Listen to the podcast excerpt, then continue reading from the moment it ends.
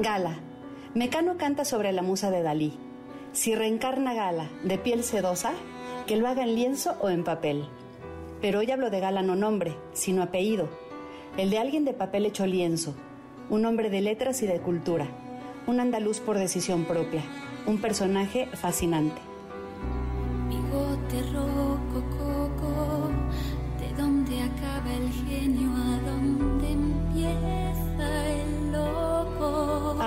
Gala lo conocí hace años. En ese espacio en el que se puede adquirir el hábito de dejar de pensar para siempre, o se puede aprender más que en cualquier universidad, en la red. ¿Cómo no sentirlo cercano? Sé cómo piensa, cómo mueve las manos. Reconozco su ironía a leguas. Podría identificar su voz suave en la oscuridad. Le tengo gratitud por su sabiduría compartida y por las carcajadas que me ha arrancado a través de este tiempo. Ahora que ha partido, a la gran edad de 92 años, armo unas palabras sobre él. Nació en 1930. Fue un niño de la guerra. Su primer cuento lo escribió a los cinco años, mientras estaba encerrado en un cuarto, castigado.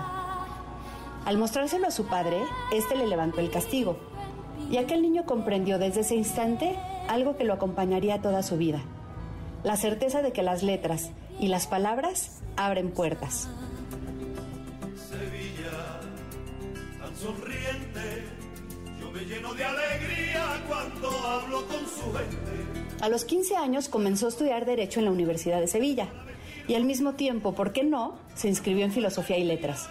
Y también, ¿por qué no?, en Ciencias Políticas y Económicas. Sevilla tiene un color especial. A sus 30, escribió el libro de poemas Enemigo Íntimo, título que 40 años después adaptarían al plural Fito Páez y Joaquín Sabina para su gran álbum compartido, y que sería también el nombre con el que firmaría una fulminante carta Sabina, despidiéndose agriamente de Fito, una vez que su complicidad se hizo conflictiva hasta volverse imposible. Siempre, siempre se entromete Sabina. Estábamos con Gala y sus citas. Hay una lágrima en el fondo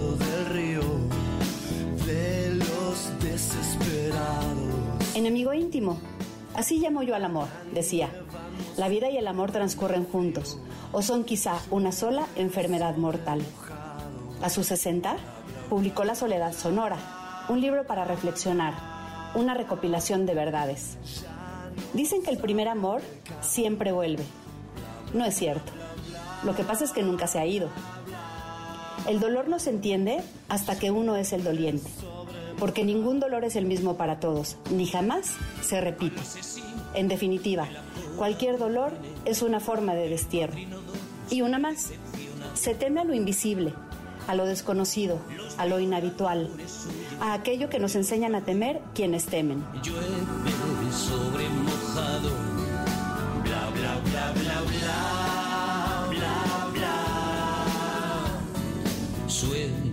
Sueños equivocados. Su última columna para el diario El Mundo se publicó el 21 de diciembre de 2015, ya estando enfermo. Se titulaba Vivir la vida, en sintonía con el epitafio que él quería. Murió vivo, dos palabras que dicen tanto. La forma en que conversaba era un arte, la claridad con la que expresaba sus convicciones, su sarcasmo, su irreverencia, la fidelidad que guardaba consigo mismo, su agilidad mental y sus elegantes maneras, un lorquiano atemporal. Será recordado por la pasión en sus novelas, por su poesía inteligible, por sus valientes artículos y polémicas declaraciones, por haber sido voz de un pueblo sometido y reprimido que ansiaba recuperar el tiempo perdido, por su cultura, sensibilidad, franqueza y elocuencia, por su corazón y los corazones que supo tocar, por su suéter sobre los hombros y su inseparable bastón, por su carácter y su personalidad. La última guerra fue con mando a distancia. El dormitorio era un vagón de soldados. Siempre aseguró no tener miedo del final. Y ahora que llegó, se hará su voluntad. Sus cenizas serán esparcidas en su amada Córdoba, en uno de los jardines de la fundación que creó para apoyar talentos jóvenes. Quizá su mayor obra. El mismo jardín donde lo esperan las cenizas de su más querida amiga.